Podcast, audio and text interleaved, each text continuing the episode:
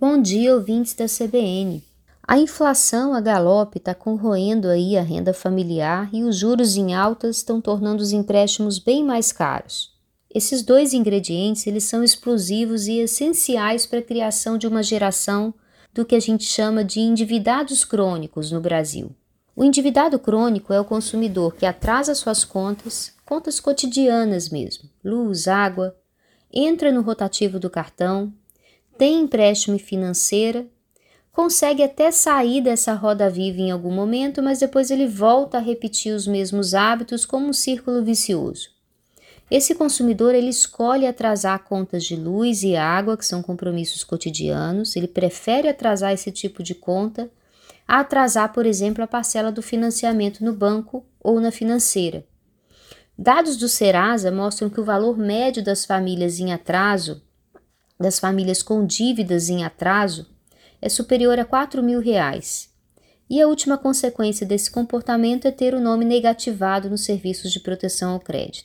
Quase 8 em cada 10 famílias brasileiras estão com alguma conta vencida, prestação de carro, imóvel, gastos parcelados no cartões, nos cartões e não honrados, água, luz. Essa é uma pesquisa da Confederação Nacional do Comércio. Esse número é um recorde histórico desde o início da série, que começou em 2010. Os, os atrasos no pagamento das contas chegam a ultrapassar 90 dias em mais de 80% dos casos de endividamento. Não é surpresa que muitas contas não pagas estejam relacionadas com as compras dos alimentos do mês, feitas com cartões de crédito. A elasticidade preço-demanda do alimento é baixa, ninguém consegue deixar de comer quando os preços dos alimentos estão altos, é uma necessidade essencial. A gente troca um produto mais barato por um mais caro, mas a gente não deixa de comer por razões óbvias.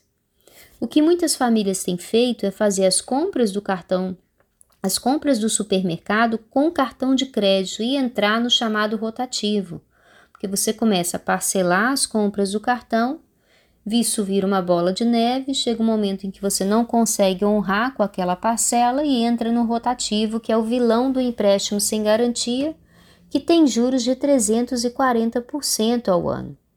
Ou seja, o rotativo é a pior das ciladas financeiras. Crédito caríssimo e que se transforma em uma bola de neve difícil de conter. Nos últimos 12 meses, brasileiros tomaram 18 bilhões por mês em crédito rotativo. Para se ter uma ideia da relevância desse valor, 18 bilhões é quase três vezes a receita que os times de futebol da Série A do Campeonato Brasileiro oferiram em toda a temporada de 2021. A dica aqui para você que se identificou com o perfil de endividado crônico é sair do círculo vicioso do endividamento, começando é, olhando para esses cadastros negativos e vendo, vendo se seu nome está sujo. A loja financeira ou banco envia uma carta para você avisando que seu CPF será negativado.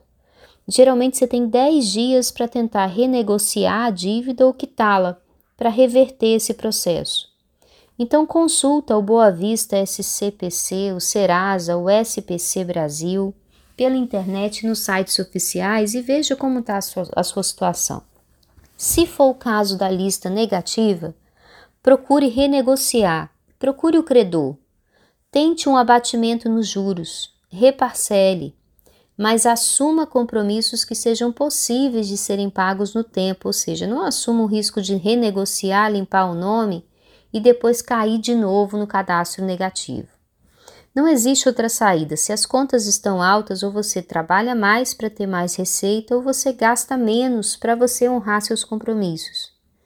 Tendo isso em mente, você evita comportamento crônico de endividamento.